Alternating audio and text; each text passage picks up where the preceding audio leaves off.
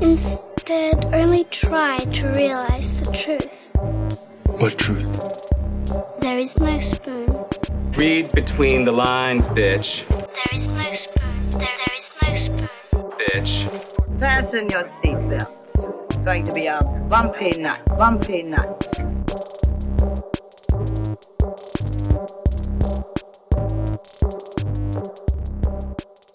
Saludos amigas y amigos, yo soy Mario Alegre Femenías Y yo soy Rosa Colón. y esto es Desmenuzando. Yeah. Tenemos mucho que celebrar esta semana y vamos a empezar por eso porque de Sí. verdad que estamos... eh, la palabra en inglés es overwhelmed, estamos conmovidos. Estamos llenos de sentimientos. sí, estamos llenos de sentimientos, como muy bien dice Rosa, porque la semana pasada fue la mejor semana hasta ahora en términos del, del Patreon de Desmenuzando. Muchos de ustedes se montaron en nuestra paginita de Patreon para apoyarnos económicamente con uno o cinco pesitos al mes y pues ay, tenemos Gracias. Gracias. Nosotros, no, fuera de broma, nosotros sabemos que hay muchas cosas que pagar al mes, que hay están los, y que las cosas, el, el dinero que sobra para el entretenimiento, pues a veces es el que uno sacrifica. Sí. ¿Sabes? Para los Netflix, para los Hulu de la vida, para los Spotify. Así que el hecho de que hayan considerado darnos uno o cinco dólares significa mucho para nosotros. Porque Es sabemos, oro, de verdad. Sabemos que, que, pues, que el entretenimiento son de esas cosas que es lo primero que uno corta cuando la cosa se pone eh, apretada. Cuando las piñas se ponen agrias. también. Así que queremos agradecer a las personas que, que se sumaron la semana pasada al Patreon. Y los vamos a decir por nombre, no les vamos a decir los apellidos como hemos hecho hasta ahora. Vamos a darle gracias a Philip, al podcast de Sin Descalificación, que es un podcast de, de lucha libre, que nos, también nos están Oh. apoyando. Eh, vamos a darle gracias a Pau Soleil. Vamos a darle gracias a Rafael, a Paola, a Josué, a Eric y a Héctor. Muchas gracias a todos ustedes Qué por gente más linda. unirse al Patreon de Desmenuzando. Llegamos a nuestra primera meta. Yes. Que eso nos lo habíamos anunciado la semana pasada. La primera meta era un Hate Watch. Llegar a 25 Patreons. Y ya llegamos a 30, by the way. Estamos en What? 30. Nosotros nos llegamos a 25. La pasamos la primera meta. Que es hacer un Hate Watch que vamos a estar dando las instrucciones al final del episodio. Pero en síntesis, ustedes van a escoger algo y nos van a forzar a ver y discutir algo en un episodio que va a ser exclusivo de Patreon para todos los Patreons, no solo los que pagan 5 dólares para los episodios adicionales. Si pagan uno o pagan 5, van a poder escuchar ese episodio Exacto. en algún momento durante octubre. ¿Y cómo lo vamos a hacer? ¿Cómo vamos a escoger el tema? Se lo vamos a decir al final de este episodio. Así que muchísimas gracias. Gracias. Y ahora vamos a hablar del bulchiteo. Y Rosa, nosotros vimos algo. Algo ahí Una película bien chiquitita, que independiente. nadie está esperando. Nadie, nadie, nadie. Acerca de un No hay payaso. ningún hype. No, ni ninguna controversia. Nada, ninguna controversia. My goodness. Un El payaso ahí, ¿verdad? Una cosita ahí de payaso, no sé. Arthur, I have some bad news for you.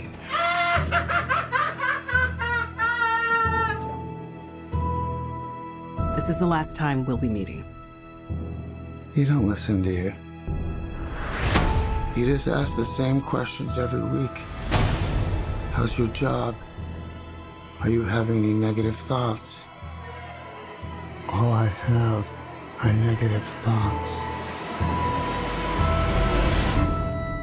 Pues Rosa y yo fuimos la semana pasada, tuvimos la oportunidad de ir a ver Joker en la premiere que se dio aquí, la vimos en Montelledra. Y pues ahora Rosa lleva un par de días sufriendo lo que yo he sufrido por los pasados 12 o 15 años que, que Rosa me escribió y me dice, pero, pero esta película todavía le falta una semana, no puedo hablar de ella. Y yo, sí, exacto, no puedes hablar de ella. Bien brutal. Puedes verla, pero no puedes decir nada a nadie, al menos Yes. que la hayan visto. Y no vamos a decir nada de la película fuera de nuestras impresiones porque esto es un non-spoiler talk de la película. Sí, vamos a estar aquí. Vamos a dar unas impresiones generales de, generales de lo Sí. que nos pareció la película que estrena mañana en Puerto Rico. Así que no vamos a estar choteando nada, Y que no, no, salgan los trailers, van a ser más bien reacciones de nosotros. Y si quieren escucharnos hablando full spoilers de ella, pues eso lo vamos a estar haciendo en el podcast hermano de Desmenuzando, que es el podcast de Próxima Tanda, que es en el que nos enfocamos más en los estrenos cinematográficos, que es el podcast que, que yo coordino allá, lo voy a estar haciendo con Rosa, lo van a poder escuchar la semana que viene. tirar el link por las redes cuando esté disponible. Ese está, ese está abierto a, a todos los patrons de, de Próxima Tanda, desde lo más bajito que es de un dólar. Así que lo van a poder escuchar. Rosa, ¿qué te pareció Joker? Pues primero quiero hablar como que de la experiencia de haber ido a una premiere tan grande. Específicamente de la bolsita que nos dieron para poner los celulares. eso, Lo eso encontré la- tan funny. Eso fue la primera vez que pasa. De verdad. Sí, por lo menos que yo recuerde. Sí hay una costumbre a veces en algunas funciones de estas especiales, que es que te toman los celulares. Y entonces tienen que meterlos en unas bolsitas de sobres manila y los archivan en una caja y no te los dan hasta que salgas. Pero eso, la fila para recoger tu celular después al final es horrible. Me imagino. O sea, tienes que añadirle una hora de tu vida a entregar el teléfono y después buscar el teléfono al final de la función. Para mí me pareció bien gracioso porque en parte iba con el theme, ¿verdad? Porque parecía un evidence bag de algún Ajá. crimen. Sí, porque la bolsita, alguien tuvo que sentarse a coger un chorro de Ziplocs y ponerle un sticker de Joker a miles de bolsitas. No a miles, pero por lo menos a 500 cien- bolsitas. Ajá, exacto. Eso estuvo hilarious. Pero entonces lo más funny fue que funcionó. Porque al principio yo dije, la gente no va a poner la- el celular aquí en la bolsa ni Yo no nada. lo puse. Pero no, lo, no usaron el celular durante la película. Ajá. No es una película que te deja usar el celular. No, no, no, para nada. Pero siento que la gente se abochornó un poquito de que nos pidieron que enseñáramos los celulares adentro de la bolsita al principio y que nadie prendió el celular durante la película porque yo no vi ninguna pantalla al frente mío en las filas del IMAX. Y por más que el IMAX es inmenso, tú sabes que alguien prende el celular Y se va a ver. Sí, se, ve bien nota. brutal. So, siento que funcionó and I was like, mira para allá. It kind of worked. Ujú. That's good, that's good. Eso fue mi impresión también. Sí, a mí me... Estaba bien lleno el cine. Sí, estaba súper lleno. Me impresionó también en términos de la experiencia de ir a verla que la gente no estaba hablando en la película en ningún momento. ¿Verdad? Porque las otras premieres que, que he podido ir, la gente está como que esto fue gratis, soy yo estoy en la sala de mi casa. Ajá, y puedo hablarlo a Y toda puedo boca si me da la gana. Si no, la gente estaba gana. bien into it. Sí, pero again, no es una película que te deja hablar tampoco. Sí, a veces demasiado into it, pero eso no podemos entrar en detalle Sí, sobre algunas reacciones media perturbadoras que hubo en el cine a escenas que yo diría, eso no se supone que ustedes estén reaccionando de esa manera a eso. Porque ni tan siquiera pude reaccionar contigo, porque las tres veces que miré para el lado era como que mirando también a la pantalla diciendo como que I don't know, I don't know where this is Sí. going, but I'm interested. Sí, Rosa y yo nos mirábamos como que mm, mm, y nos alzábamos hombros. Sí, era todo lenguaje no verbal. sí. Eso está, estuvo súper chévere que las premieres fuera, que la premiere fuera en IMAX y que nos dieran un póster inmenso que no va con nada de mi casa. Sí, y que ahora mismo no sabes dónde ponerlo, pero tampoco quieres regalarlo porque está cool y el póster está chulo en Sí, realidad. exacto, está chulo, pero no sé dónde ponerlo. Y pues nada, que estuvo súper awesome. Estaba bastante organizada bien la, la thing. Sí, la pasamos bien en, en la premiere. ¿Y qué te pareció la película? Me gustó mucho. No es un feel good movie. Sí, hay- hay que- voy a hacer aquí un asterisco para decir que la película se acabó y Rosa se volteó y lo primero que me dijo es I hate it, but I love it. I hate it, but I love it. De verdad que sí, porque no es como que una película que tú sales, ¡Woo! ¡Yeah! ¡Yay! ¡Yay! ¡Batman! Bien brutal. Eh, Eso es, so es un poquito uncomfortable to watch. Pero me encantó porque está tan y tan y tan bien hecha. Sí, no, no, no, no. Yo, de- del trailer ya por lo menos podíamos ver que, que estaba bien tirada la película, estaba bien Mm. filmada. Pero poder verla en IMAX, ¿sabes? De verdad tú aprecias todas las encuadraturas, todos estos planos inmensos que hicieron de algunos tiros en las calles, lo sucia que se ve Gotham City, porque en la ciudad está ocurriendo un... Un, un- Un garbage strike un como garbage en Nueva strike. York en los 70. En Nueva York en los 70. Ajá, que no están recogiendo la basura, entonces todo está asqueroso. Y, pues, But pretty. Sí, y está súper bien ambientada y sí, es una película que tú acabas de ver y te dan ganas de ir a darte un baño. sí. Porque, pues sí, se, se distingue, yo para mí, de todas las películas de, de superhéroes, o no superhéroes, pero basadas en cómics. Eh, y por lo menos que estén concentradas en cómics de superhéroes. No vamos a, ir a, a- Sí, porque de momento hay como que abarcarlo más a graphic novels Yeah, y cosas así. Estamos hablando de, cosas así de DC Marvel, que pues está bien, no hay ningún superhéroe en la película, pero está basada en Ciertamente es un de superhéroes. super departure para DC que estaba como que floundering después de que Zack Snyder tuvo su family tragedy y, y asumo mini breakdown. Eh, que, que, ellos, que ellos hayan dicho, este director Todd Phillips que había hecho The Hangover y que hubieran dicho como que mira lo que tú quieras porque la película parece que es alguien haciendo lo que, lo que quiere. Sí, tuvieron que luchar para que fuera R. Y es bien R. Es bien R. Sí, no lleven a sus preteens. No. Ni nada de ni- eso, muy- no lleven a sus niños, obviamente. Ajá, exacto. No es un Batman movie, es literalmente un Joker movie. Sí, yo tengo So- un nene de 12 años que quería verla y yo le dije, no, no, no puedes verla. Sorry. Yeah, sorry. Que es un hard R. Cuatro añitos, tres o cuatro años para verla. sí, es un hard R. Eh, Eso es un departure de las películas de DC y si es si, si este es el primer paso de DC a un universo no atado que es basado mejor en cinematografía, en buena dirección, en buen libreto, pues I'm all for it. sí. Sign me up. Y pienso que es lo, lo perfecto para ellos ahora mismo, sobre todo no solo porque se distinguen cinematográficamente en términos visuales, sino que se están distinguiendo a lo que está haciendo Marvel con todo el interconnectivity de esta película con la otra, sino que esto para mí yo sería feliz con ellos haciendo one shots de unas Eh, películas. bien brutal, sí. que eh, funcionen y ya, y que busquen directores como Eva DuVernay, que se supone que esté trabajando en New Gods. New Gods. Eh, y digan, miran, haz una buena película y olvídate de que esté conectada con las otras. Exacto, ellos tienen ahora mismo la muchacha de Birds of Prey, no me recuerdo el nombre, pero es este tuvo una excelente película en Sundance y por eso fue que la cogieron. Y el teaser se ve brutal, Ta- todo el mundo sabe que yo estoy enamorada de esta película. Lo pudiste ver en IMAX. Lo pude ver en IMAX, se ve mejor todavía. Sí, no, el, eh, eh, miren cuánto le gustó Joker a Rosa, que cuando se acabó el teaser de Birds of Prey fue como que pues ya, esto fue lo mejor que vine a ver al cine y no fue así. y no fue así exacto. Ella se llama eh, Kathy Yan, es la, la directora de Birds of Prey. Y el teaser aparente ser como que unrelentlessly girly y fun. Y colorido. y colorido. Wonder Woman 84 no tenemos un teaser, pero si el póster is anything to go by, eh, va a estar bien brutal eh, y, tener colorida. y sí, es en los 80s, va a tener ese 80s neon pop look. Ajá, no, y entonces el costume dorado de Wonder Woman sold. Eh, Ava DuVernay con New Gods, I mean, ¿qué más, qué más quiere?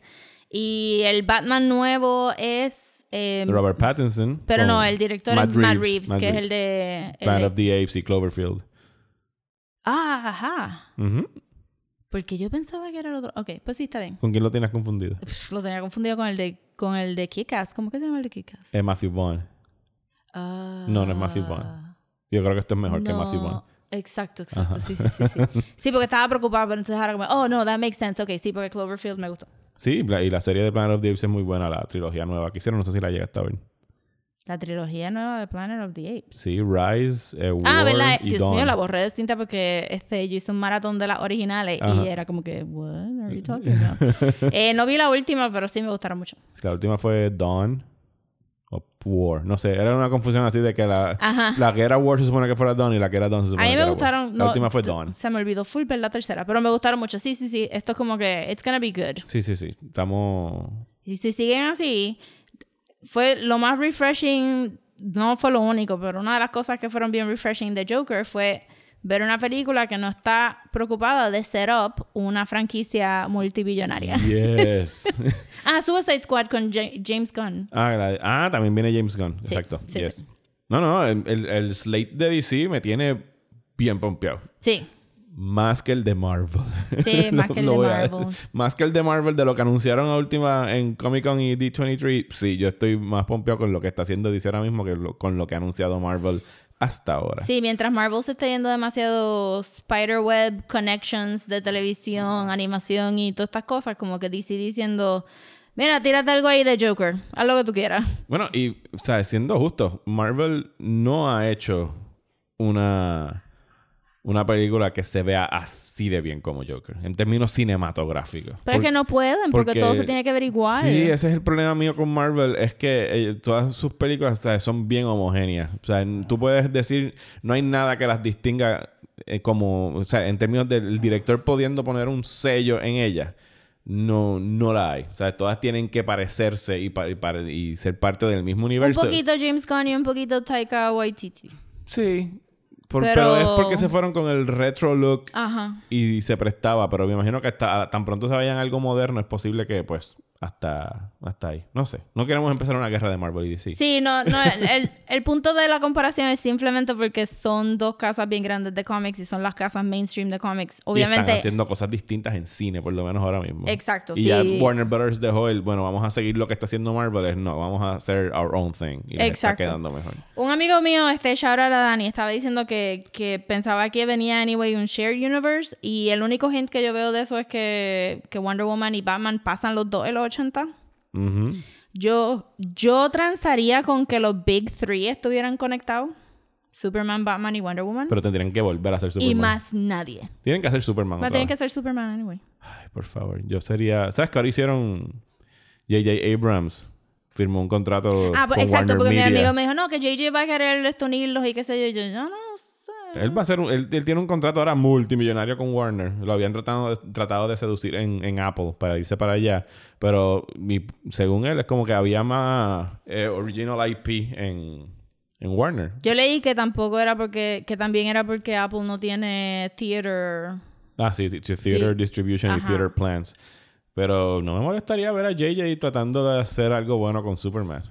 Y entonces ahí unirlos a los tres. De, eventualmente. No tenemos que llegar ahí bien rápido. Dejen que pase natural y orgánicamente. se Sí, junte. bueno, yo pienso que esto estaría cool porque si no puede pasar, o sea, tendría que pasar orgánicamente because it's not planned. La razón que movieron a Wonder Woman para los 80 es porque Patty Jenkins quería hacerla en los 80, that's it. Y de momento Batman es los 80, pero puede que sea simplemente para evitarse todo, la, todo el rollo de tecnología y poder usar retro technology versus este Sí, como mm, que Christopher Nolan Technology. technology. O Snyder Technology. O sea, hacerlo bien. Snyder no usó mucha technology. Tenía sus cositas. Christopher Nolan era como que, uh, tengo un microondas que vaporiza el agua. Y...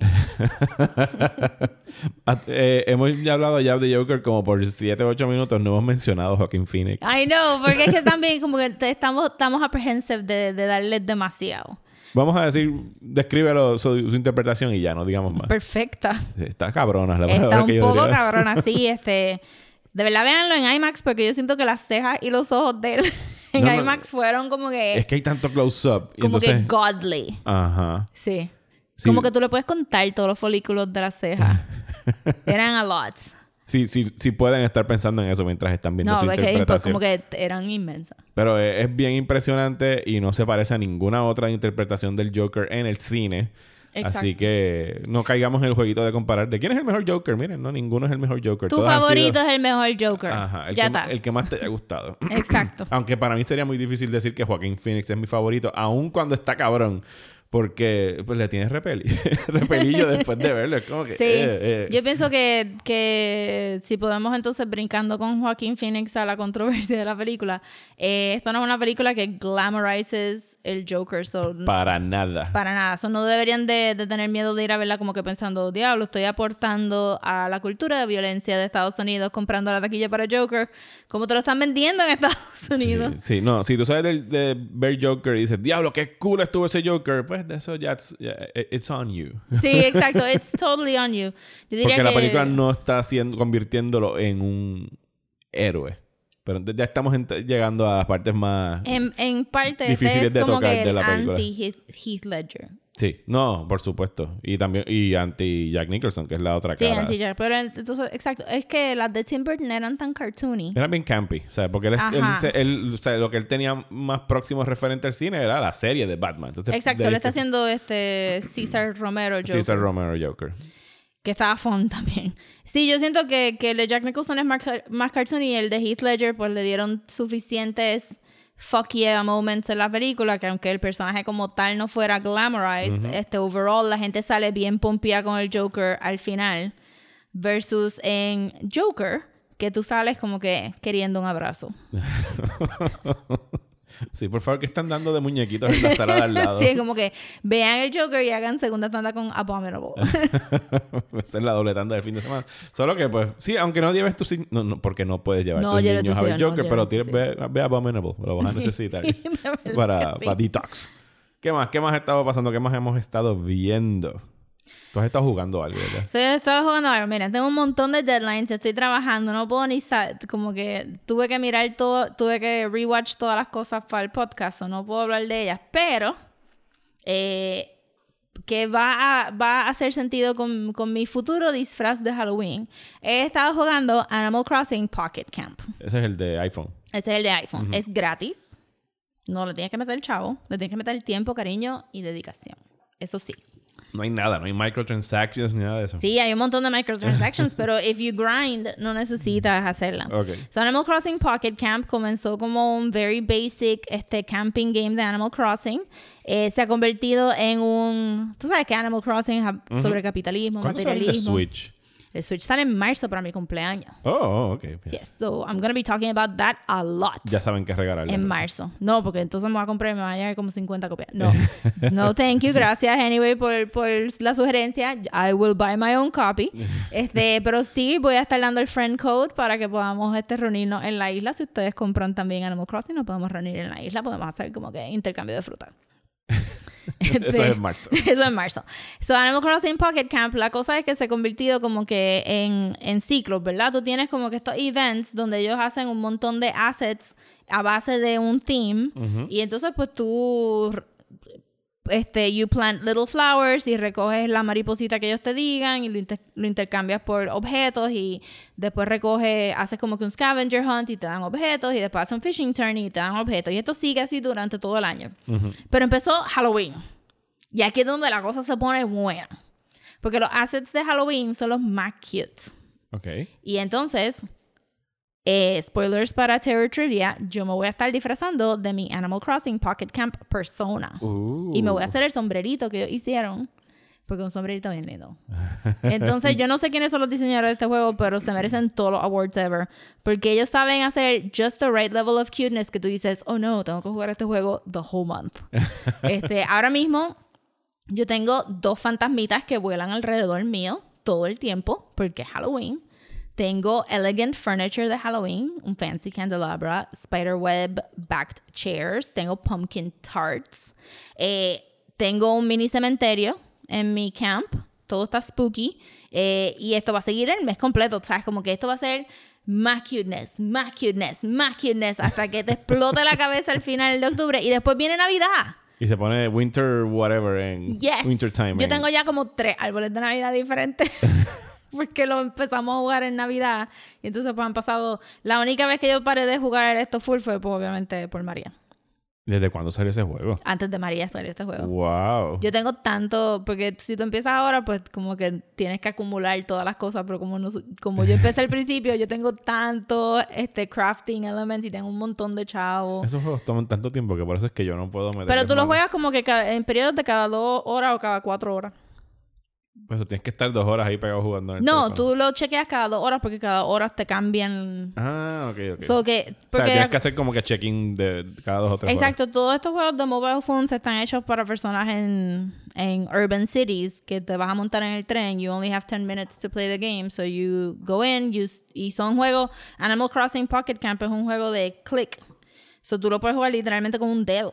Tú no tienes que hacer más nada, ¿no? Es como que es un managing game. So si tú estás esperando en fila del banco, haces, ok, abro Animal Crossing, pa, pa, pa, pa, pa, pa, haces tu thing y lo cierras y ya está.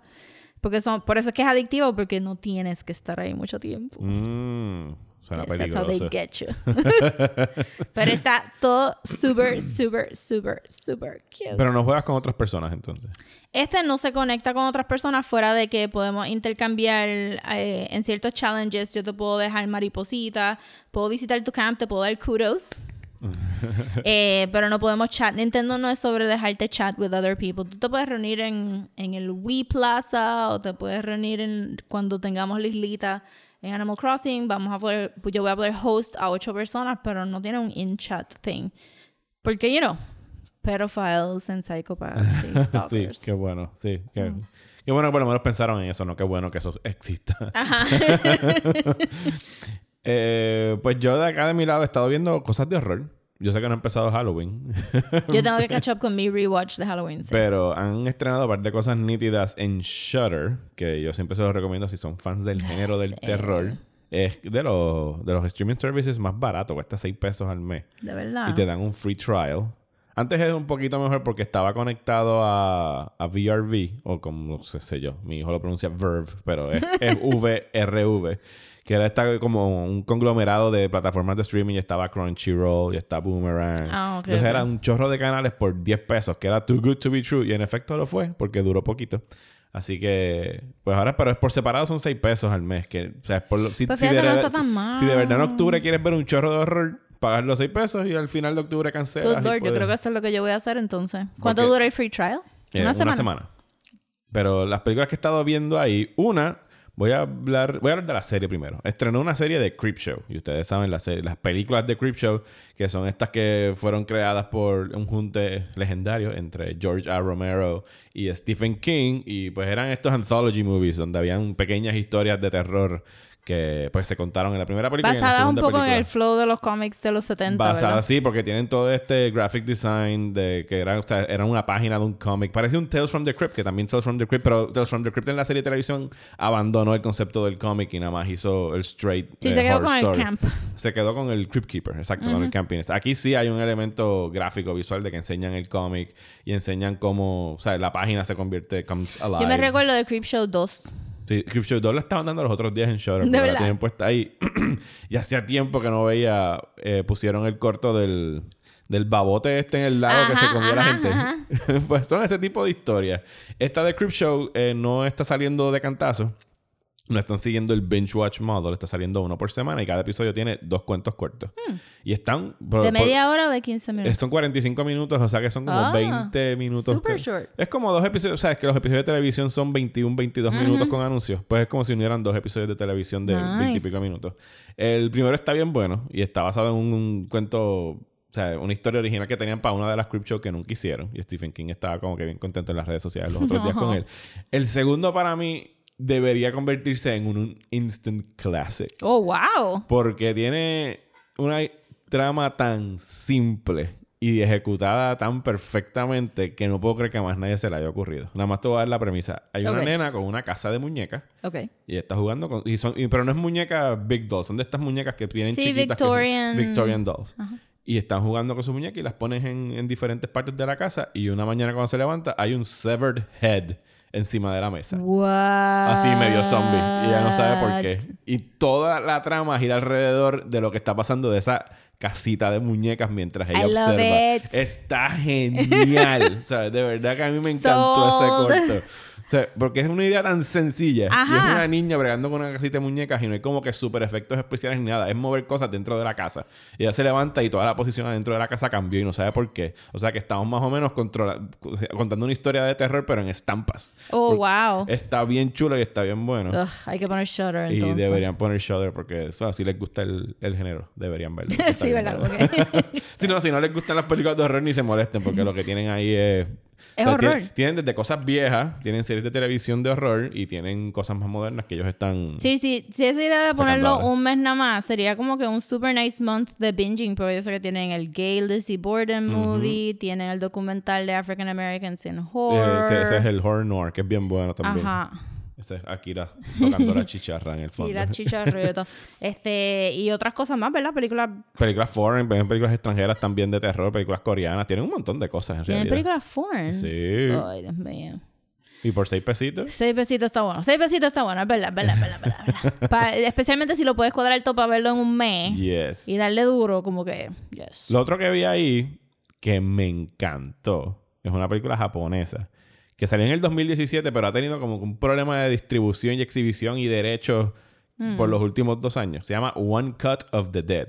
Y obviamente cuando Ah, escuchas ok, ok, ya todo. cuando escuchas of the Dead, pues ya tú sabes que hay zombies envueltos porque ahí está eh, ese- Akira. Está bien.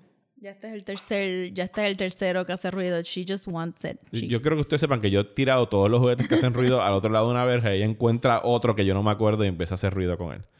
Y eso ahora mismo está masticando un Jack Skellington que pues ya mismo va a aparecer. Porque ella está, theme- ella está un theme. Ella está temática, sí, en octubre. Anyway, hablando de otra vez zombies. tú- yo, yo soy alguien que ya a mí me cansan los zombies. Yo no puedo bregar mucho con los zombies porque... Sí. Espérate, se lo voy a tener que quitar. ¿Por qué no me estás dejando? Ya, quitado. Despídanse de Jack Skellington. Yo, a mí los zombies ya me cansan un poquito porque los encuentro que ya qué más van a hacer con ellos. Con ellos. Pero siempre encuentran algo. Sí, como demuestra esta película japonesa. Que nada más les voy a dar la premisa. Es que no debería ni darles la premisa. Yo creo que mientras menos sepan es mejor.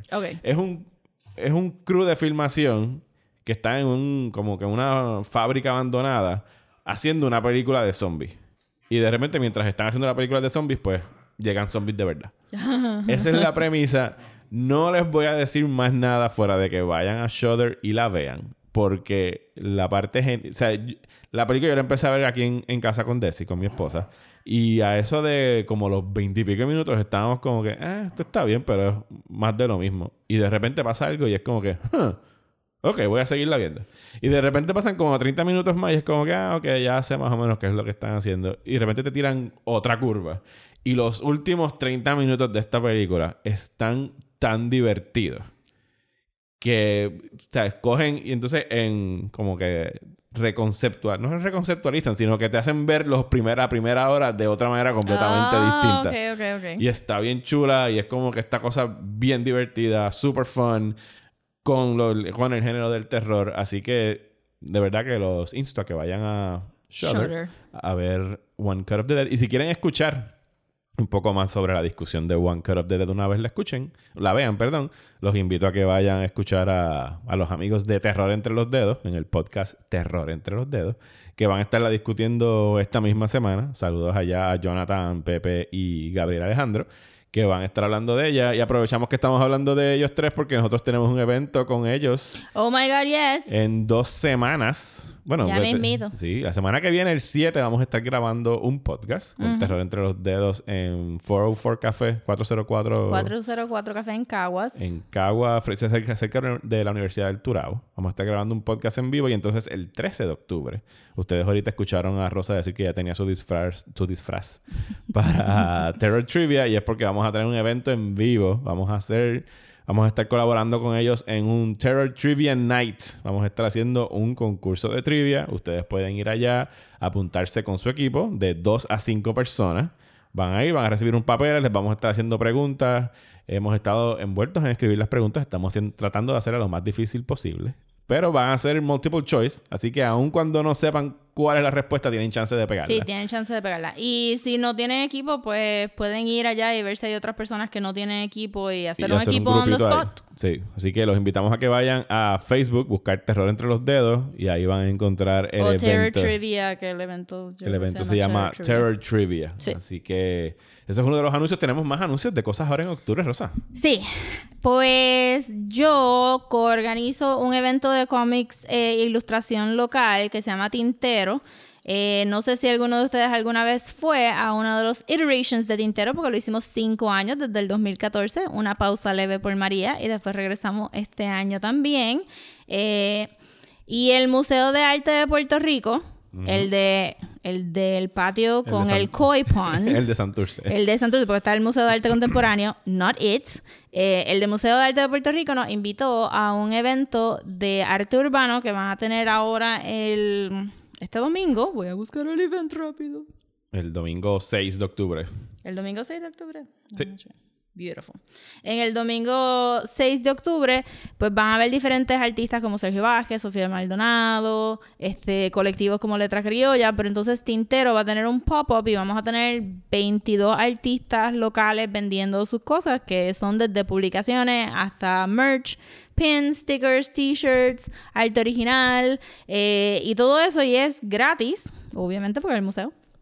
Y pues pueden ir y comprar cositas de artistas locales. Si usted no sabe nada de la escena de arte local y de los murales y de las cosas bien cool que se están haciendo que caen bajo la sombrilla inmensa que se llama arte urbano, pues este domingo es el momento para aprender y sacar tiempo, ir a Santurce, ver el museo, hanguear con los artistas. Pero se paga la entrada del museo, ¿verdad? Eh, Entiendo que. Déjame chequear. Eh, pueden buscar el event como apertura en el espacio común del MAPR o ir a Tintero, a la página de Tintero, ponen Tintero y va a salir así, porque el nombre es largo. Tintero, Festival de Arte y Cómics. de- eh, y entonces darle también, nosotros tenemos un, un event aparte para el pop-up, se pueden buscar Tintero Pop-up o apertura en el espacio común de, en el MAPR y entonces es libre de costo eh, el domingo 6 de octubre de, de, de las 11 de la mañana hasta las 7 de la noche. Eso tiene una sombrillita ahí bien chévere. De 11 a 7 está bueno. Ya se pueden ir a Ciudadela, se estacionan, caminan un poquito, van al museo, después van a alguno de los restaurantes fancy fancy que hay en esa calle y you make a day of it. Me voy a apuntar, voy para allá el domingo. Yes, entonces el otro evento Ah, ¿Qué otro tenemos? evento. Hay otro evento. Octubre está lleno. Eh, es una expo de arte de Halloween que vamos a estar organizando en el local en Santurce, The Place. Eh, y se llama Trick, Trick or Treat Expo Halloweeneña. Ah, yo vi el arte que pusiste en tu Instagram, que es verde, es como verde, ¿verdad? Sí. Ajá. So ese, ese lo pueden buscar también en Facebook el event como Trick or Treat Expo Halloweeneña. Va a ser una exhibición de varios artistas locales que van a estar dando un microcuento y una ilustración basada en el microcuento de horror. ¿Y tú colaboraste en alguna de los- las ilustraciones? Eh, sí, tengo que hacerlo porque la estoy organizando y no puedo. Pues, I have to- todas las ilustraciones example. van a ser tuyas. No, no, no, Ah, no. más cada, una, cada uno es un artista diferente y cada artista escribió su microcuento y cada artista hizo una ilustración basado en su microcuento. Ok. Eh, Jonathan Rodríguez de, de Terror entre los dedos va a estar este va a estar ahí también y pues un wealth of este ilustradores locales eh, van a ser par. El, la apertura va a ser el 10 de octubre. Eso es jueves. jueves, Ajá. como que 9-ish.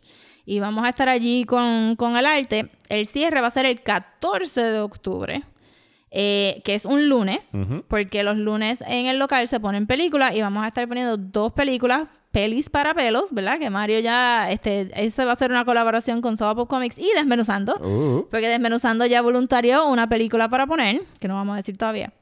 Ah. Ah, sí. Es que yo no he escogido la mía tampoco. Este, pero pendientes al event, porque vamos a poner el trailer de la película que Desmenuzando escogió y el trailer que yo eventualmente voy a escoger de la película que quiero poner. Yes. Y eso, sería- sure y eso es el 14. Ese es el 14, también medio 9-ish, pero pendiente al event para las horas este, full. Y entonces sería pues ver la película y entre medio ver la, la exhibición y ver la otra película y ver la exhibición y entonces todo el mundo para su casa. A las 9 dijiste que. Sí, 9-ish. ok. Sí, pues sí, suena súper. I know, octubre va a estar lleno. Después, después tengo otra expo. Que te- tengo dos expos más que tengo que anunciar, pero van a ser después.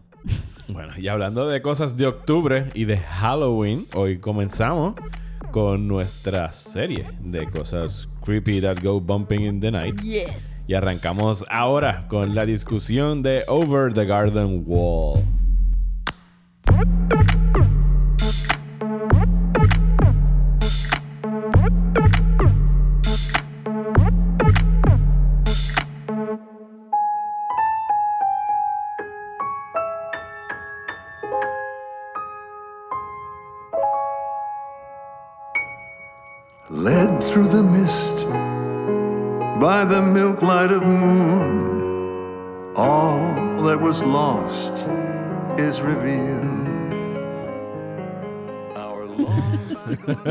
Yes. Eso que acaban de escuchar es eh, la primera canción de muchas canciones que se escuchan en la serie animada Over the Garden Wall. The best. de que hizo, tuvo su estreno en Cartoon Network en el 2016, quiero decir. 2014. 2014, wow, estoy Sí. mucho más para atrás. ¿Sabes lo que me di cuenta eh, ayer acabándola de ver?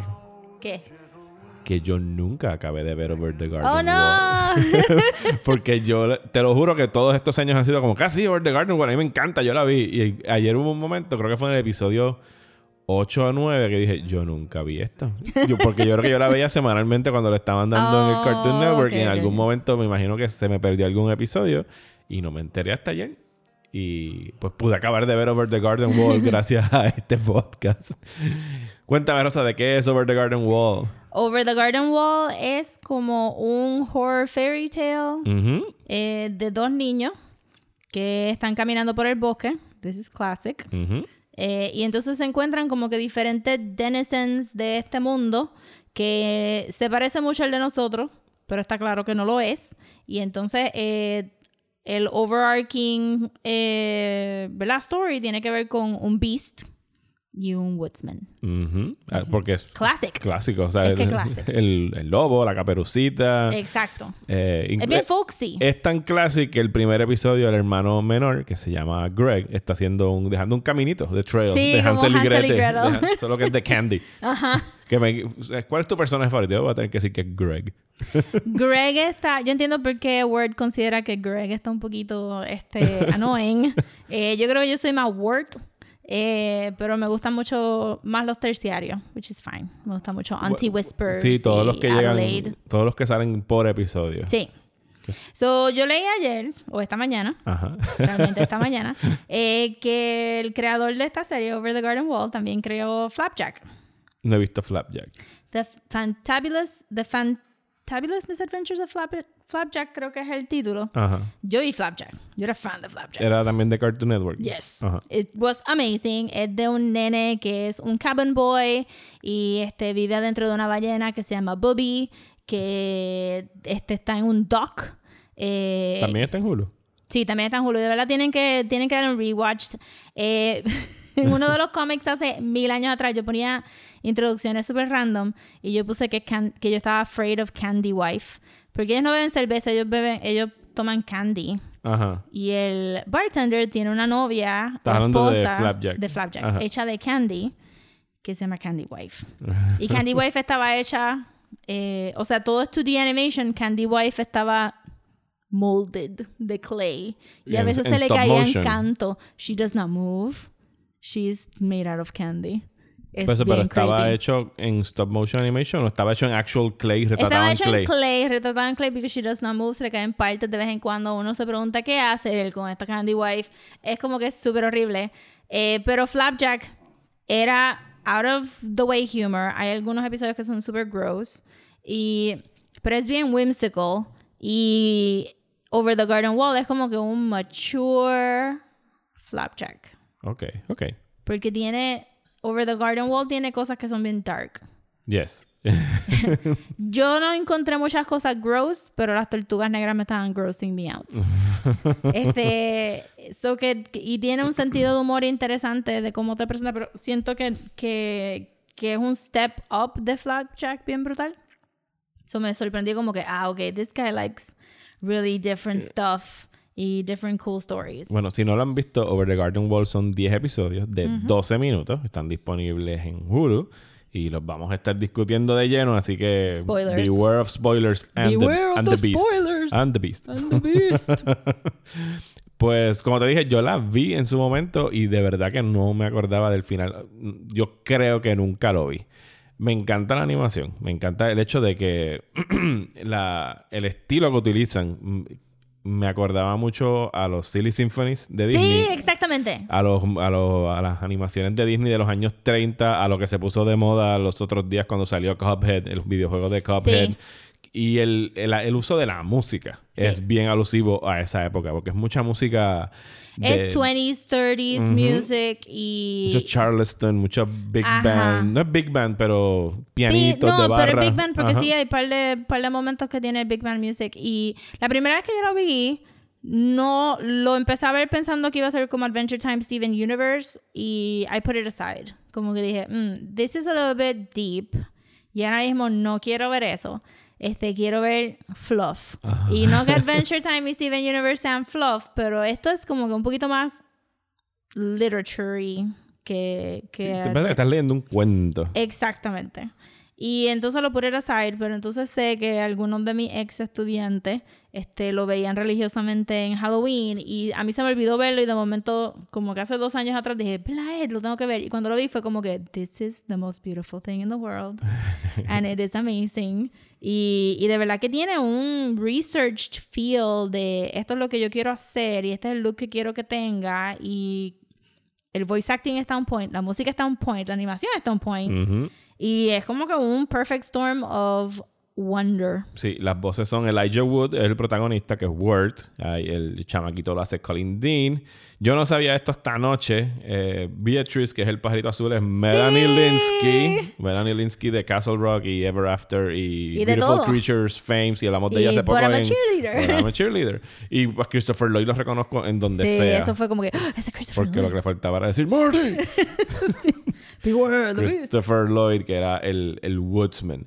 Y pues a través de esos 10 episodios, cuando primero los conocemos, pues no tenemos idea exactamente de qué es lo que está pasando. Solamente son estos dos niños caminando por el bosque y cada episodio es un encuentro con algún personaje del, del bosque. Sí. Es bien episódica.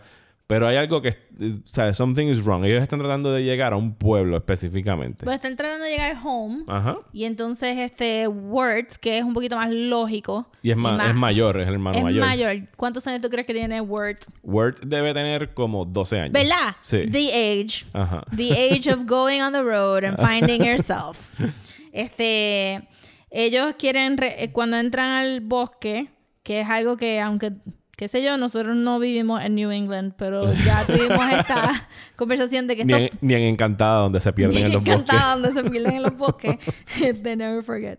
Y, y- Nunca. Se lo va a nunca. sacar en cara a ese gringo toda la vida. Siempre.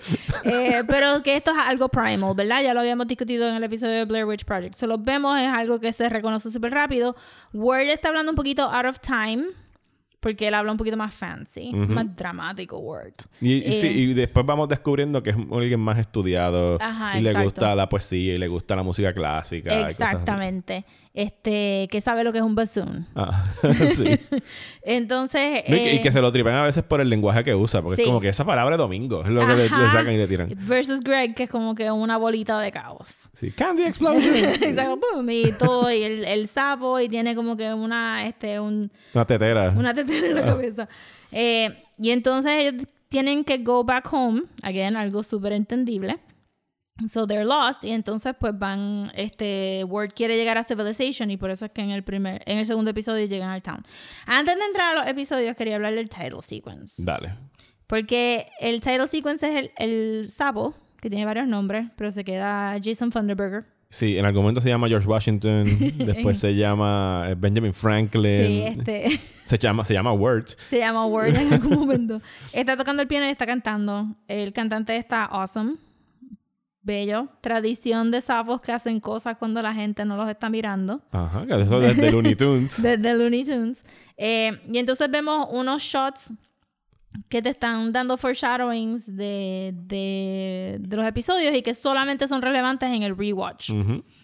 So, el primer shot que sale es de Beatrice in her human form y el perro que va a estar saliendo durante la serie. Ajá. En el primer episodio ellos lo confunden con The Beast.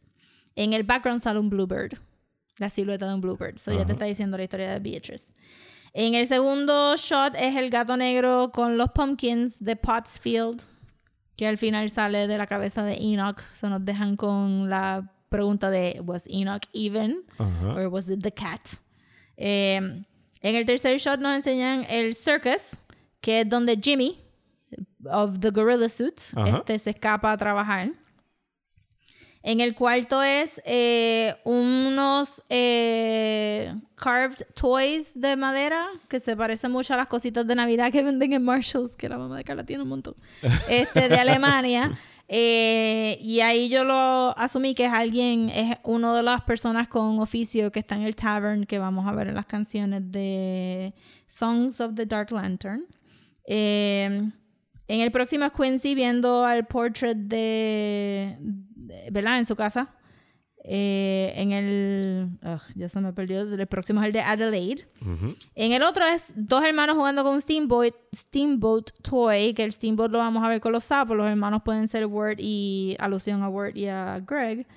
Eh, en el otro es a Lorna sorting the bones debajo de la casa de Auntie Whispers. Eh, el pez pescando es algo que sale mucho, pero no tiene ninguna referencia específica. Sí, al final este, sale, tiene, tiene algo que hacer en la historia, pero lo hemos visto como que here and there. Y entonces el penúltimo shot es de Greg eh, robándose la, la, este, la piedra del jardín de Old Lady Person. Ese es Eh, el Rock Facts. el Rock Fact. y entonces el último shot es de la hija del Woodsman, mientras el Woodsman está en la parte de atrás cortando eh, árboles y entonces ella mira hacia el bosque, este, asumiendo, asumimos que es el Beast. Ujú.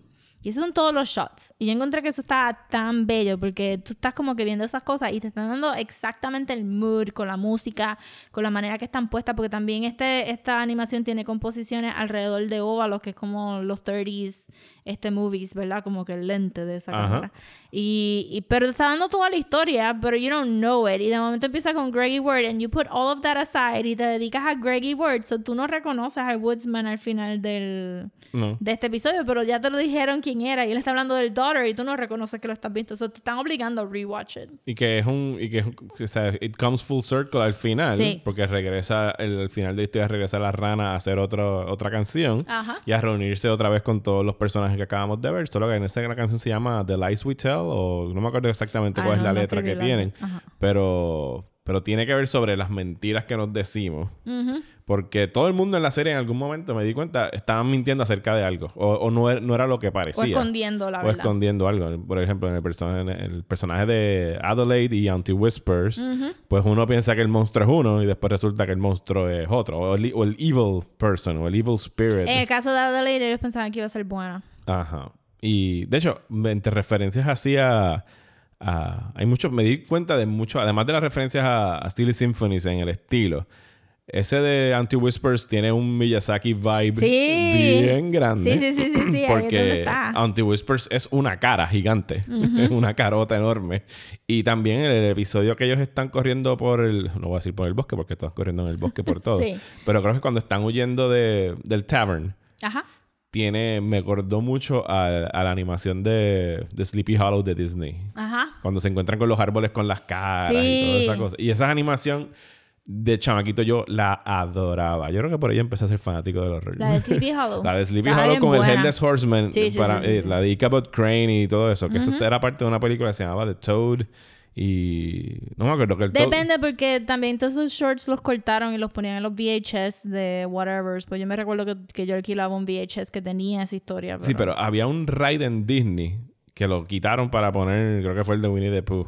En Disney World, que era Mr. Toad's Fantastic Ride, o no Ah, sé sí, qué sí, rayos, sí, que te ibas en un carrito, que estaba basado en esa película de Disney animada, que ahora mismo no me acuerdo el nombre. The Wind in the Willows. ¿Ese es de Winnie the Willows? Sí. Mr. Toad era el- Mr. Toad, sí, era Mr. Toad. Pues a mí me gustaba mucho esa película y creo que Ichabod Crane lo daban como que parte de, ese, de esa antología, Nice. porque también estaba Fun and Fancy Free, Ajá, que también tenían exacto. cortos así Sí, animados. eso estaba weird. Sí, esa fue la parte como que experimental de Disney de Sí, los 80s bueno, y ellos tenían 70. como que cómo podían reciclar esos animated shorts y hacer una Ajá. película about it.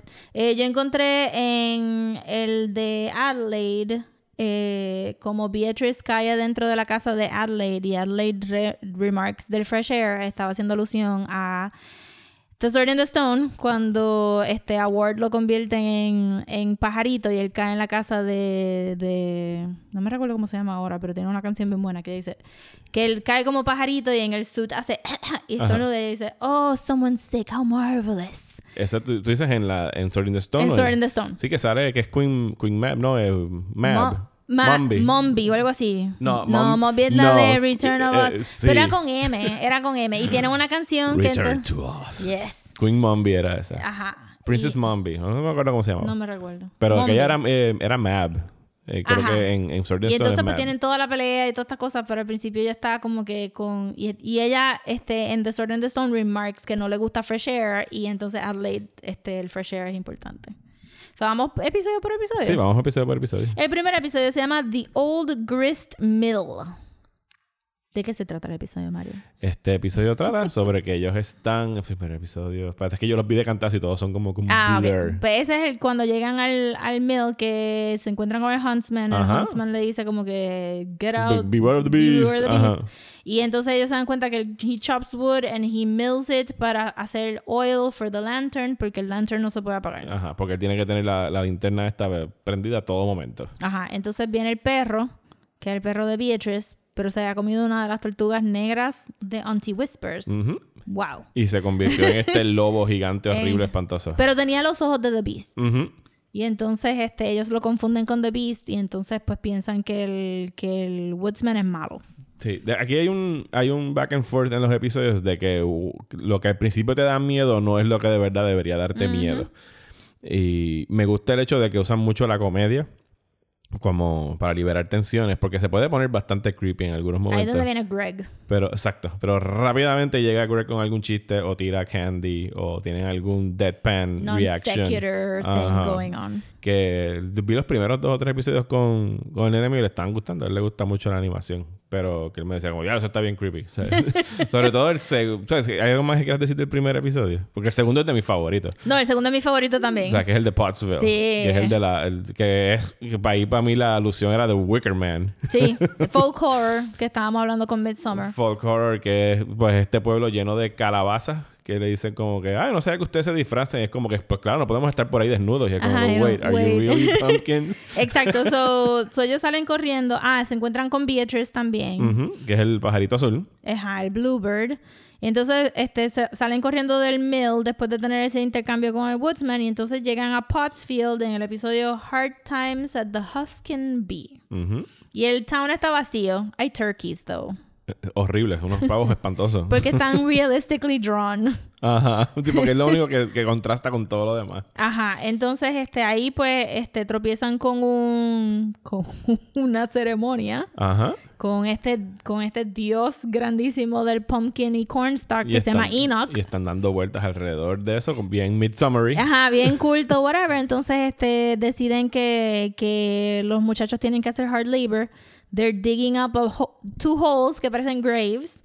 Y este, Beatrice los convence de que los van a matar y los van a poner en los graves. Que Ward es como que un pushover.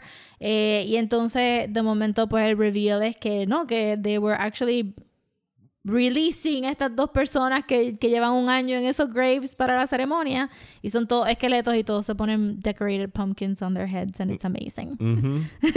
y está ahí rayando en, en fucked up y creepy. Ah, no, este cuando Enoch le dice como que you'll come back, they all do. Ajá. Y es como que, ujú, yes, death, love it. Ajá. Next va- episode.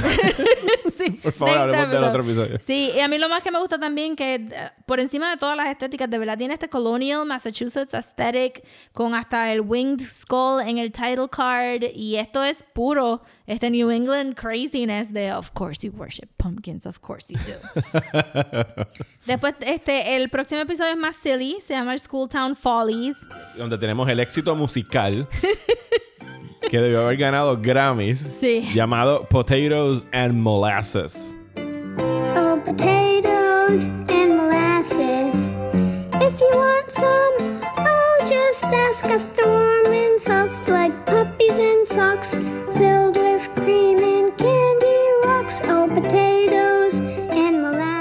Y entonces la premisa es súper dumb, pero funciona. Este, esta, esta muchacha has invested the family fortune en hacer una escuela para animalitos, medio Animal Farm but cute. Eh, pero entonces está constantemente, es un Victorian teacher. Y los animalitos parecen. Yo sé que hay una cosa que existe que vienen así en miniaturas que son juguetes, Sí, que son figuritas. fuzzy. Ajá. We love it. Sí, pero aquí se ven ultra creepy. Y siempre, y porque ahora, están sad. Y ahora en retrospectiva siempre se van a ver creepy. Sí. Porque no son cute animals, son realistically drawn animals. Ajá. Entonces este, te con, dicen... con ropa de seres humanos. Exacto, eso te dicen que hay un gorilla on the loose, Ujú. que weird, y que Jimmy, el novio de, de la maestra, se desapareció. And you can connect the dots, pero they did not. So, entonces el reveal es que, que el gorilla, of course, es Jimmy stuck inside the gorilla suit. Y yo creo que eso va a todas las películas desde los Forever hasta ahora, donde they really do stick people into gorilla suits. Ajá. And people love gorillas. No sé, me pareció como que en el grand tradition of people stuck in gorilla suits. Bueno, sí, y la tradición great. de transformación también en monstruos y Yes. cosas así. Wolfman No, y todo eso. exacto, brutal, brutal. Y todo esto está súper actuado para que sea este 30s, este voice acting bien súper chulito. Y Potatoes and Molasses, of course. Yes. Eh, la próxima es Songs of the Dark Lantern. Y esta me pareció bien interesante también porque son. Primero, es verdad que los CD Symphonies todo el mundo se tenía que introducir with a song. It was amazing. Eh, que lo vamos a ver luego también en otro episodio que es como que. Yo tengo los CD Yo tengo las colecciones de Silly Symphonies en DVD. todas de esto. Yes. Porque mi favorita era Cookie Parade. Cookie Parade es el que era todo sweets, ¿verdad? Que eran, Yes. sí, yo los tengo guardados. Cookie Parade. Eso Disney los sacó en DVD en algún momento en dos volúmenes, Silly Oh Symphonies God. 1 and 2. I love it so much. Que estaba en el Disney Treasures o algo así se llamaba esa edición. Sí. Esa, esa es de verdad de mis favoritas. Como que, y eh, aquí hay un montón de in-jokes que van por esos lados. En Songs of the Dark Lantern me gustó mucho porque eh, es una taberna, es algo también clásico, they're telling stories, pero también todo el mundo tiene su oficio. Pero es el thing de que todo el mundo que está en la taberna es un arquetipo y hay que encontrar qué es el arquetipo de Word. Ujú. Pero también se creen que él se va a casar. con alguien. Y entonces toda la canción es como que eh, introduciendo quiénes son, pero también al final este, tratando de, de decirle a él, mira, aquí está el calligrapher, aquí está la persona, el, el tailor, y todo el mundo tiene su oficio y todo el mundo tiene su arquetipo. Tiene la canción The Highwayman, que ahí es donde vemos el big band más African American influence, Ajá. que creo que es la primera vez en todo el episodio. Sí, que se ha visto eso. Ajá. Y que la animación es- eh, fue bien Betty Boop inspired, porque está Betty Boop en la taberna, eso sí, eso es obvio. Este, pero que cuando esos este, Fleischer cartoons chavaban con la perspectiva and they would get all distorted, eso está ahí también. Que lo hacen también, incluso en. No sé si tú llegaste a jugar, que lo mencionamos ya, de Cuphead. Pero los villains se mueven así, se estiran y como Sí. que no tienen forma. Y también lo, hacía- lo hacían en Flapjack. Y aquí hago un paréntesis sobre el Cuphead, porque Cuphead tiene un super nice style, eh, pero leí muchas críticas de que ellos, al tratar de copiar el estilo de los 30s cartoons, también trajeron varios estereotipos visuales de la época, como que this is how black people look o Jewish people look. Y siento que Over the Garden Wall no lo hizo. And it's amazing. Porque ellos tienen el estilo, pero no traen nada de lo negativo de esa nostalgia. They really just bring the fun stuff de la nostalgia. Y que lo vemos después también con The Old North Wind, que pudo haber sido un estereotipo of a character, pero they really designed it para que sea un character without any of the back baggage de racism que trae ese estilo de los 30s. Me gustó que de- declararon a Word Pilgrim, Ajá. que era como que perfect. Claro, porque incluso desde la ropa tiene el, el look. Y, de- y que más adelante nos damos cuenta de dónde es que le está sacando la ropa. sí. O sea que está bien conectado. Estoy pensando seriamente decirme The Word este Halloween. Pues fíjate, no es un, no es un cosplay difícil de No, hacer. por eso. Cheap, easy. Tengo las botas. So, Lo que necesitas es el jacket y el, y, el, Sí. y el gorrito. Y el gorrito, que es una cartulina roja. I'm very serious. Y la nariz de it. Uh, yes. No, pero se me... Sí, exacto, a pintársela. Ok, so esos son The Songs of the Dark Lantern y de verdad que tienen unas canciones súper chulas ahí. Y después de ahí pasamos a Mad Love, que lo encontré bien charming. ¿Cuál es Mad Love? El del Tea Company, el del viejito que piensa que vio un, un fantasma Ajá. cuando estaba en un cuarto, que me gusta porque todo genera alrededor de un, este... eh, un misunderstanding. un misunderstanding, pero alrededor de arquitectura. Porque... Es que ahí se tiene el comentario de que esto es como que esto es French Rococo, con no sé qué. Y todo el mundo como que, what the fuck, Ajá. Y es como Work. que, perdón, no puedo decir un Ajá, comentario sobre que arquitectura. esto no va con Mr. Endicott Sensibilities porque esto es más French Rococo y es como que no, no cuadra. Y entonces básicamente la historia es ellos este, entramos a la mansión de Mr. Endicott, ellos se están haciendo pasar por sobri- este, sobrinos de él porque necesitan two cents para pagarle al ferryman, para el ferryman de los two cents, of course, siendo pues el, el del River Styx, I Ajá. assume, que si te mueres pues tenías los chavitos los ojos para poder, poder pagarle. Aunque- en Hades también lo decían, Ajá. ¿verdad? No sé por qué no en el bolsillo, en los ojos. Pero fine. Entonces, este, y el, y el reveal es que las mansión, la mansión de Mr. Endicott es tan grande que it merged con la mansión de, del rival Tea Company, que es donde está la esposa, que la novia, que se me olvidó el nombre. Que pensábamos que era el fantasma, pero no era el que era el fantasma. y ella pensaba que él era un fantasma. Y entonces el reveal es como que, oh my god, este, you guys have been living in the same house all along, este, pero super divided. Que lo encontré súper, súper charming y bien bonito. Y entonces el próximo es Lullaby in Frogland. Que ese es el del, el del boat, el steamboat. El del Steamboat, este, que es también un poquito Miyazaki stuff, porque este Spirit Away tiene el Steamboat, Y tiene, tiene- las- los sapos que Sí, hablan. Y tiene, de hecho, cuando tienen la procesión esa que están bajándose del steamboat, también pensé en Spirit Sí, Away. brutal. Y entonces, nada, entramos ya, ellos están en el barco. Ahí también tenemos la excelente canción de Adelaide Parade. Adelaide, Adelaide, Come on on. and join the Adelaide Parade. Adelaide, to Adelaide, we're going to Adelaide's house today. Y es de esas cosas de, pues, oh no, somos este, we're stowaways. We're stowaways in the boat. Sí, y ya está el clásico trope este de todos vestirse como si fueran una persona Yes, gigante y usan la cabeza del- de la rana. Y entonces ahí, pues, pues ya sabíamos que Que Word la rana está desnuda y es la única rana desnuda en el barco. Y él está como que, oh no, no tiene este. eh, Greg está como que no tiene socks and he's so cold. Y al final del episodio vemos a la gente poniéndole socks a, a Mr. Frog.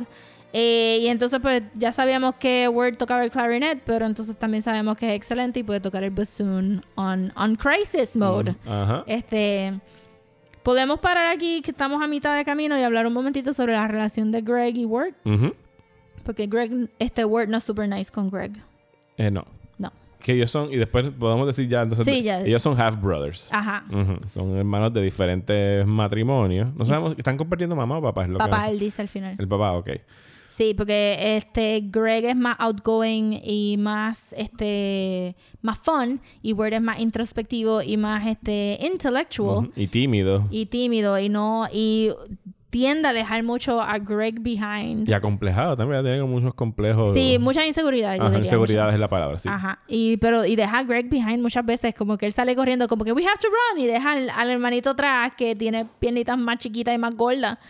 Y eso me daba mucho estrés. Y en el en uno de los episodios ya al final cuando él le dice tu papá y tú siempre me están tratando de hacer que, que me meta en band y que haga esto. Como que se nota que maybe lo molestan mucho para que él salga del cuarto. Sí, porque entonces el, el papá. O sea, ellos comparten el papá. el- No, ellos comparten la mamá. La mamá. O sea, que el papá de Greg es el que ahora mismo es el, es el padrastro de, Ajá, de y Word, entonces Que le- no salen en la serie. que no salen y que y que este Word lo acusa de tu papá y tú siempre me están tratando de sacar y se nota que no se llevan súper súper bien. Y, a todo, y en, todavía, todavía en este capítulo no hemos tenido el, el qué es rayos es lo que de verdad está pasando. O sea, Ajá. para los efectos estamos todos en Fantasyland y no, Ajá. no hay nada conectándolo al mundo Pero real. ya hay suficientes hints de real world stuff que tú tienes que pensar como que, ok, pues, ¿qué está pasando aquí?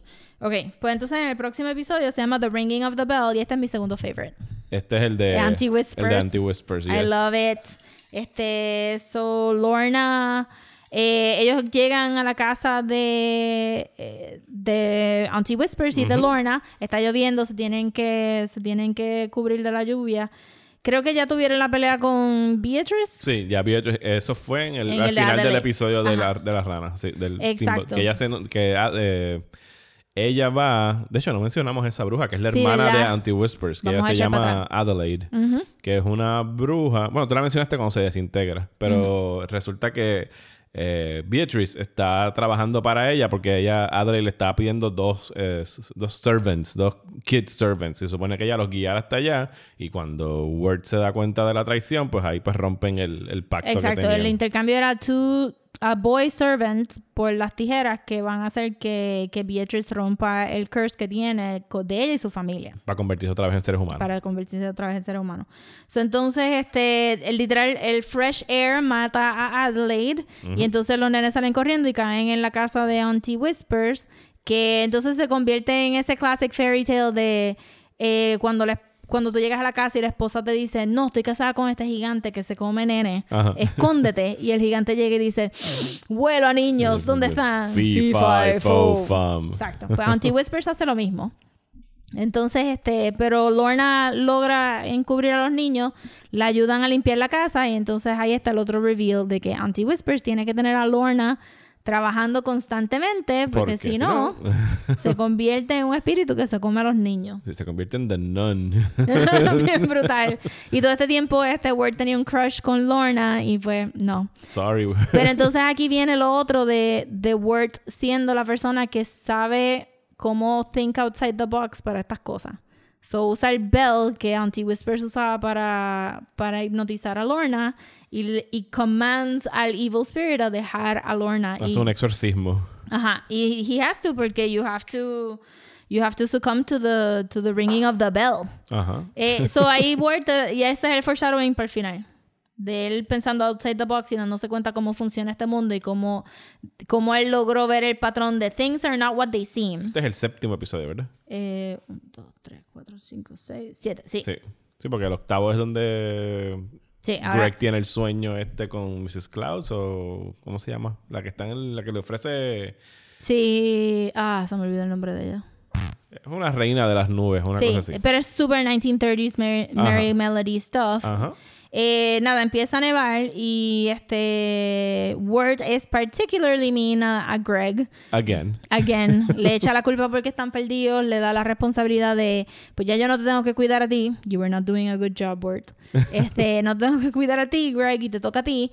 So, en el sueño, en la nieve, Greg este, sube al mundo de las nubes y pues ahí tiene otra vez el, la composición alrededor del óvalo, tienes todos estos 30s looking characters, tienes la música. Aquí es donde me dio mucha risa porque me recordó a Cookie Parade porque tienes tres committees Ujú. que vienen a cantarte una canción y en estos Merry, Merry Melodies de verdad que habían un montón de committees. Este, y cuando Greg dice, ok, that's enough. Enough committees. Enough committees, yeah, it's so true. Eh, y tienes la canción de Old, Old North Wind que estaba buena también. Y entonces eh, ahí es donde Greg se da cuenta que él se tiene que sacrificar. Eh, The Beast lleva persiguiéndolos todo este tiempo. El- The Beast canta. Sí. La, la, la, la, la. Y The Beast tiene una conversación, el verdadero Beast, ¿no? El del primer episodio, que nunca le vemos la cara. Parece como que este Wood Creature tiene unos cuernos que no son cuernos, se ven como si fueran árboles, como si fueran ramas ramas. intertwined. Y nada más le brillan los ojos y él tiene una relación con el Woodsman a quien le dice que tiene que mantener la linterna viva porque su hija está dentro de la linterna. Exacto. El alma de su hija está dentro de la Si linterna. él quiere, si él quiere este, mantener a su hija viva, tiene que darle fuel to the lantern.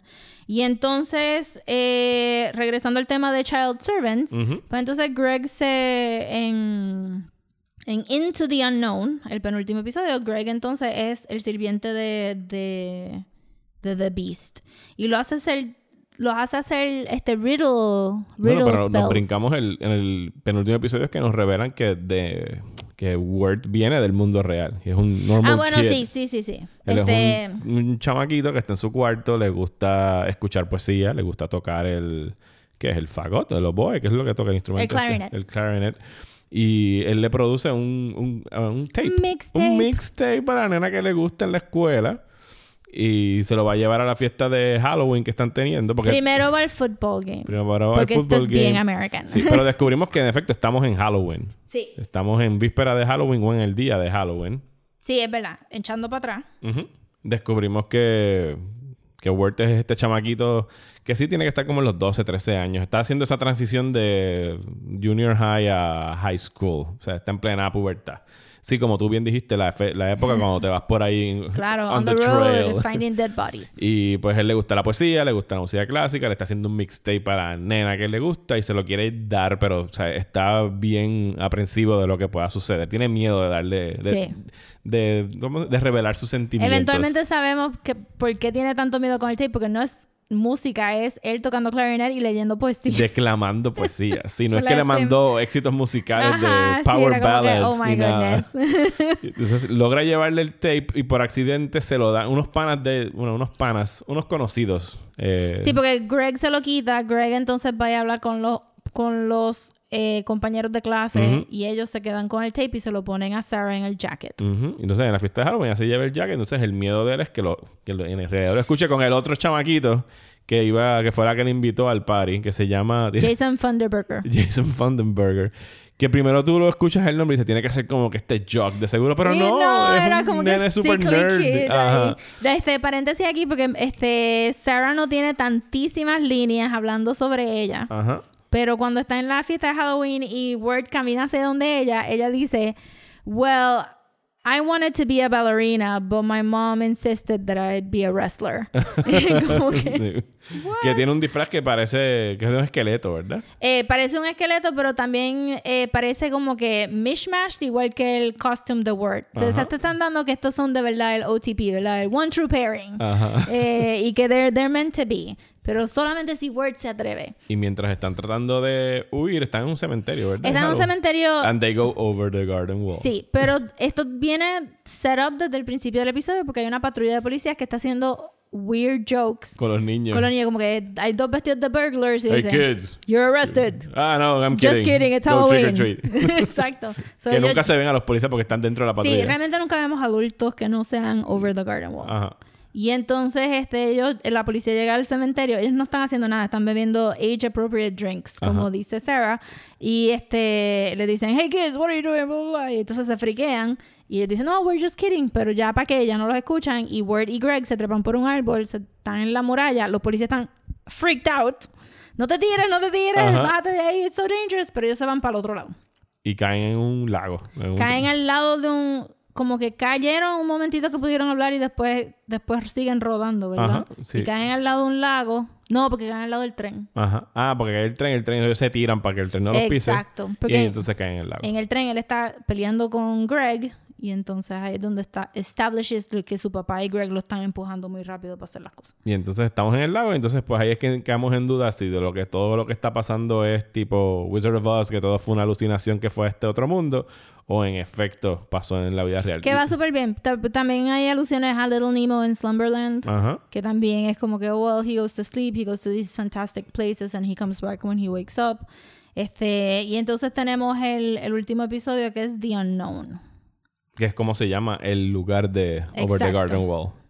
Y entonces en ese episodio eh, vemos el, el realization de que Words, que averiguó cómo funciona todas estas cosas, eh, se da cuenta que el alma que está dentro del lantern es el del Beast, no es el de la hija Y del que por eso es que el Beast quiere que mantengan la, el- el- la linterna encendida todo tiempo. Que el Woodsman no quiere seguir haciendo porque se dio cuenta con Greg que la gente que se pierde en The Unknown se convierten en estos árboles, por eso es que los árboles tienen cara y que él está chopping down these souls y grinding them up para mantener al Beast vivo. Y entonces Word se da cuenta de eso. They snuff out the lantern y tenemos nuestro único brief glimpse a The Beast. Que cómo se ve. Se ve como madera, madera llena de roto. Pero eso hace que se vea como si estuviera skinned alive. Eso es horrible. y es como que un brief second, which makes it worse. Sí, es un, un blink and you miss it. Ajá, es un blink and you miss it. Y entonces, una vez ahí, pues está todo wrapping up. Este, antes de irse de la casa de Adelaide, Word se había llevado la- las tijeras o se las puede dar a Beatrice. Y ellos pueden entonces regresar a su casa, que cuando se levantan, pues están adentro del lago. Y cuando vuelven y se despiertan, están en el hospital. Ajá, y sin adultos. Sin adultos también, están todos sus panas ahí. Eh, la primera, o sea, lo que le preocupa tan pronto se despierta a Word donde está Greg. Greg está de lo más feliz con la rana. Of course. Y la rana le brilla el estómago porque se había tragado la campana, era, ¿verdad? La campana de Auntie Whispers. Así que, ¿did it really happen or It it, was all a dream? Entonces tenemos la canción que concluye todo esto, que volvemos a visitar a todos los personajes que están over the garden wall. Y parecería que todos están mejor. Todos tienen un happy ending. Beatrice y la, Beatrice y la familia ya son humanos. Eat your dirt. Eat your dirt. Me gusta que la segunda vez que se lo dijo, Word se lo comió y dijo, it's fine. este, el- el- la hija de The Hunt, de Woodsman regresa and they have a happy ending too. Eh, Enoch tiene un gatito negro, el gatito negro sale de la cabeza de Enoch. Son como que diferentes tomas de que everything's going back to normal for them y da la alusión de que pues they could return if they wanted to. Ah, Lorna y Auntie Whispers están super chilling. Y hay, y entonces este Sarah y Word deciden pues escuchar el tape en su casa. Yo pensaba que, que esto estaba pasando en los 80 porque él hizo un tape. Ajá. Pero después Sarah dice que she I don't- doesn't have a tape player. So es como que, ok, eso es el presente. So todo el mundo tuvo un happy ending y hopefully y te dan ese indicio de que sí, que Word aprendió a apreciar a Greg. Y Greg, que había confesado que se había robado el- la piedra, pues el último shot de la serie, él devolviendo la piedra a su lugar en el garden. Ujú. Porque él pensaba que era su culpa porque se había robado la piedra. Eh, y ahí se acaba.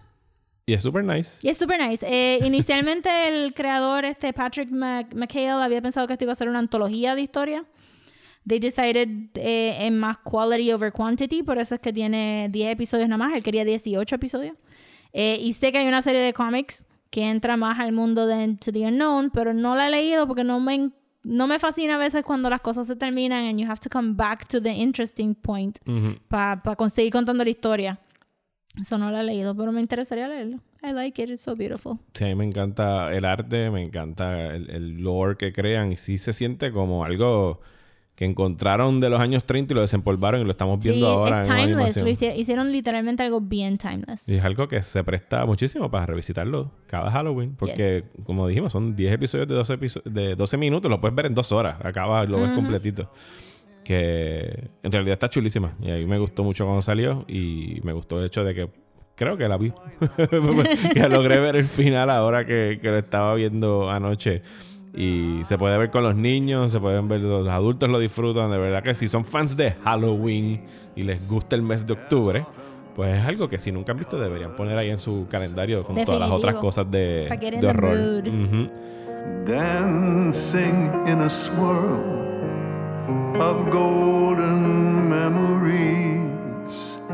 the loveliest lies of all.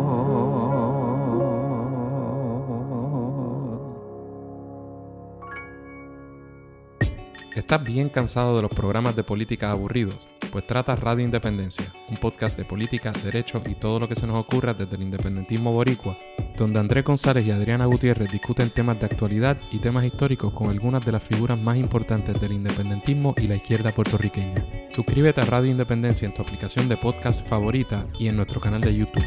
Únete ya.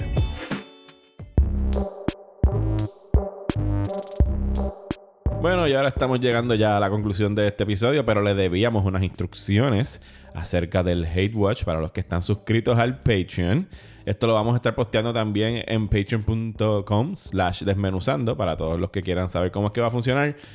Tenemos una idea por encimita. O sea, ya lo vamos a estar escogiendo. Vamos a hacer un post en la página que ya les dijimos, donde Rosa va a escoger tres cosas que ella le no le encantan. Como tres guidelines. Sí, vamos a poner unas guías de cosas. Porque originalmente esto empezó como un hate watch. Porque ustedes a lo mejor querían ponernos a ver algo que odiáramos para sacar el, el hate de nosotros. Porque esto está cool a veces escuchar a alguien destruyendo algo, como hicimos hace poco con Phantom Menace. Así que Rosa va a escoger tres cosas que a ella no le gustan o son guilty pleasures y no tendría ningún inconveniente con hablar de ellas. Yo voy a hacer lo mismo con tres otras cosas que pueden ser cómics, pueden ser libros, pueden ser películas. No sé si van a ser películas o series. Por, Ya, película sería más fácil. es más fácil. Eh, y entonces ustedes, dentro de ese post en los comentarios, todos los que están suscritos en, Page- en Patreon, pueden poner una candidata que ustedes quisieran que nosotros discutiéramos o habláramos de ella en un episodio que se va a estar eh, distribuyendo exclusivamente por Patreon, por el Patreon de Desmenuzando. Eso lo vamos a dejar corriendo toda esta semana para que ustedes tengan oportunidad de poner sus sugerencias. El lunes vamos a coger todas esas sugerencias y vamos a hacer un sondeo también dentro de Patreon para que puedan ir a votar. Y eso también lo vamos a estar dejando corriendo cinco días. Y cuando tengamos el resultado ya final, pues de eso que salga con el mayor número de votos, vamos a estar grabando el episodio ahora en octubre y lo van a poder escuchar antes de que termine el mes. Beautiful. Esas son las reglas, son facilitas. Si ustedes quieren someter algo que quieran que nosotros veamos o escuchemos, con un pesito, van ahora a patreon.com slash desmenuzando. Y si pagan los 5 pesos, pues tienen los dos episodios adicionales que salen todos los meses. Love it. Así que antes de irnos, tenemos nuevos reviews. Ustedes como que la semana pasada nos cogieron bien en serio porque no solamente se sumaron a Patreon, sino que nos hicieron caso cuando dijimos, mira, déjenos reviews en iTunes porque eso ayuda a la visibilidad del podcast. Así que tenemos tres nuevos reviews que vamos a estar leyendo ahora. Todos han sido positivos, así que Ajá. bien por nosotros. Yay. Todavía no ha llegado el hate. Cuando llegue el hate sabes que estamos en buen camino. Sí, ¿verdad? Vamos a ver, vamos a ver. Hay uno aquí escrito por Altien. Se titula Nicely Done. Soy una persona que guía mucho y me encanta el cine. El poder tener la capacidad de escuchar un tema que realmente me interesa hace que escuche varias veces sus podcasts. Sigan con el estilo, el hacer las sugerencias de Things to Watch es un plus full. Nice. Gracias, Altien. ¿Quién más tenemos por allá? Tenemos aquí a alguien que se llama Jetsy 1977. 1977. yeah. eh, y entonces esta persona puso, su podcast me encanta tanto que después de cuarenta y tantos años, viejita, ¿no? No más viejita que yo, estamos, tenemos la misma edad. Estoy viendo por primera vez anime, comics, The Sandman, etc. Rosa, tienes que hacerle caso a Mario y ver Fleabag y The Leftovers. Yo las vi por culpa de él y eh, double high five. Emoji. Rosa ya vio The. Leftovers. Sí, ya vi The Leftovers. De hecho, está en una lista de cosas que queremos discutir en algún momento. Eh, y quiero- me encantó un montón. Necesito una t-shirt que diga Rosa, hazle caso a Mario. o que nada más diga hazle caso a Mario. En la- general. y las podemos la vender vida. por ahí. La- la- la- me las puedo poner aquí en mi casa, pero mi esposa se va a reír tan pronto la vea. y la van a usar para lavar el carro en una semana. Ah, Tenemos- sí, si alguna vez hacemos t-shirts tenemos que hacer eso. Hazle caso a Mario. Hazle caso a Mario. Eh, aquí tenemos otra que dejó Phil PR. Se titula Excelente podcast, no se lo pierdan. Me encanta el formato variado que tienen y cómo escogen categorías, la forma que escogen épocas, géneros, temas diversos, cómo se desenvuelven en ellos es genial. Incluso hasta su primer segmento freestyle es muy divertido y nos ponen al día con las series, películas, cómics y hasta libros que pueden recomendarnos. Sigan así, no me los pierdo. Muchas gracias Phil por no perderte este podcast de Desmenuzando. Yeah, Y gracias a todos ustedes, obviamente, por escucharlo. Si quieren dejar un review, los invitamos a que vayan a Apple Podcast y dejen un review, porque eso, como dijimos, ayuda a que el podcast suba en visibilidad dentro de los rankings de ellos y así más gente escucha y podamos hacer más cosas nítidas aquí en Desmenuzando. Yes. Si nos quieren seguir, Rosa, ¿cuáles son las redes sociales de Desmenuzando? Ok, es en Instagram at eh, Desmenuzando, en Twitter y en Facebook es at Desmenuzando Pod y el email es Gmail. Eh. desmenuzando el podcast at gmail.com Ok, a mí me pueden seguir como Mario Alegre en Twitter e Instagram. y a mí como at Comics en Twitter, Instagram y Facebook. Y nos vemos la semana que viene. Muchas gracias por escuchar Desmenuzando. Yes.